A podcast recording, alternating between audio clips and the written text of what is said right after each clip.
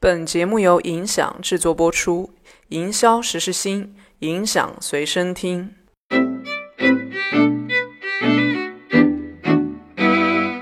对，然后我们你刚才聊到嘛，就是大家会分成什么国际品牌、国货品牌，对吧？嗯，其实现在日化品牌厮杀是非常严重的。对，就如果我们只聊日化这个品类的话，你会觉得啊，国货也好，然后或者是海外的品牌，还包括有很多那种叫黑珍珠进驻中国市场的国货品那个海外的品牌，你说营销方式上会有什么相同和不同吗？打法，你们的打法？嗯，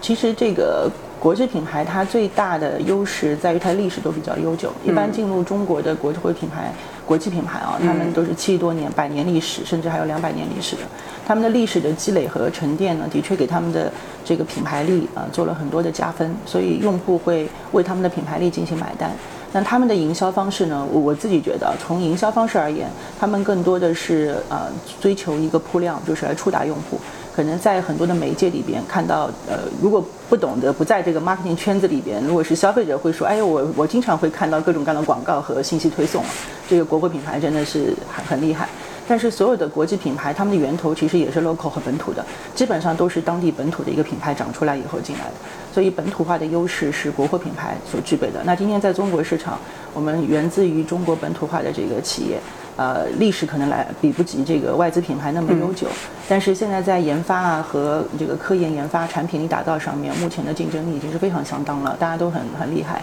那对于营销方式最大的区别，我刚刚说国货品牌的这个触达面很广，呃，国际品牌触达面很广，而国货品牌是做精细化运营的，因为我们更懂中国市场，更懂中国的用户，还有他们的触媒习惯。呃，因为中国的代际差特别大，渠道这一块就变得很多元化。所以今天你们会看到，不无论是哪一个外资品牌跟中国品牌来比的话，渠道的渗透和多元化到目前还赶不上这个本土品牌来的渗透率高。因为中国的这个市场待机差大了以后，各种渠道他们是没有办法快速去响应和合作。那因为渠道的渗透率没有多的话，它对于用户的这个触达的这个方式就变得会有会有会有差距。我们就会基本上在终端的营销上面会做得非常好。就是在各种的渠道里边，跟用户的距离会变近，所以在精细化和内容运营上面，这部分我觉得是本土品牌绝大的一个优势。所以你会看到有很多的爆品，包括刚刚你说的有一些网红爆品，然后有一些新锐线，有一些这个国货品牌出来很多的一些产品，其实都来自于本土化，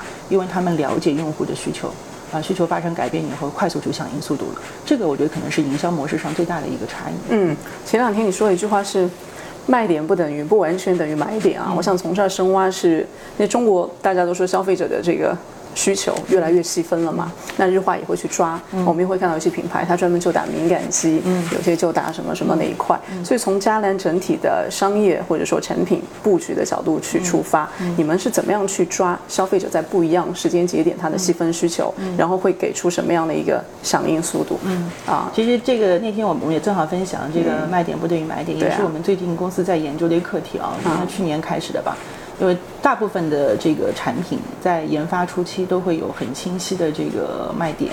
啊，它的卖点来自它的成分啊、功效，然后能够解决用户什么样的肌肤问题。这个部分是以前基本上所有的美妆行业品牌公司都会去做的，但是会发现今天因为呃信息化时代的这个飞速发展，然后用户他的这个社交属性变得越来越强，所以他在购买这个产品的时候，以前是品牌告知用户我这个产品一二三四啊，你你需要，所以你购买。但今天的话，其实消费者在购买的时候，它是有场景需求的。那场景需求就带来了一款产品，它有它会有很多的买点，就不同的场景和不同它的时间点，它的需求是不同的。所以就出来一个场景经济这一个词嘛，就是现在整个的消费红利红利转向场景经济了。你要创造给他。举个例子啊，就像我们这款这个小紫瓶啊，这个这个是我们做就是紫色那款精华。精华对精华，我拿这个举例子啊，大家可能比较理解。它就是一个初抗产品，在之前的话。呃，对于化妆品，只要这个行业里边都知道，我们分抗衰和初抗。初抗产品就是抵御低到细纹的，就是让你的细纹变得这个抵御，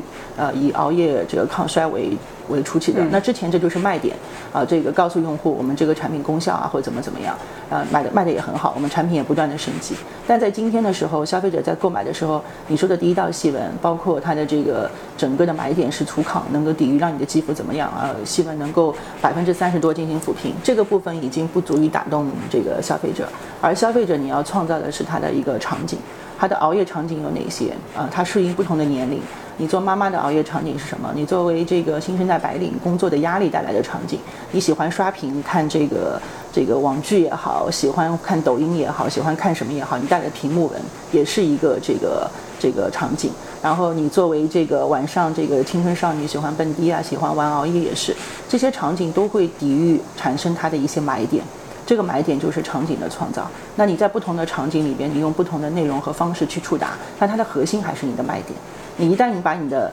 买这个买点变成场景化，它里边分了各种各样的这个时间场景、节日场景、营销场景、跨界场景，各种，这时候你就会创造出无限的交易可能性。你只要给用户一个消费的理由，他就会这个来产生购买。所以我们现在就把卖点转换成买点，更多的是在场景营营销上做文章。所以这个部分我觉得也是我们前段时间在研究的时候觉得特别有意思的一个地方啊。整个我们的 marketing 方向也在往这方面在转。嗯嗯，就结合那个场景场景去挖掘买点，对吧？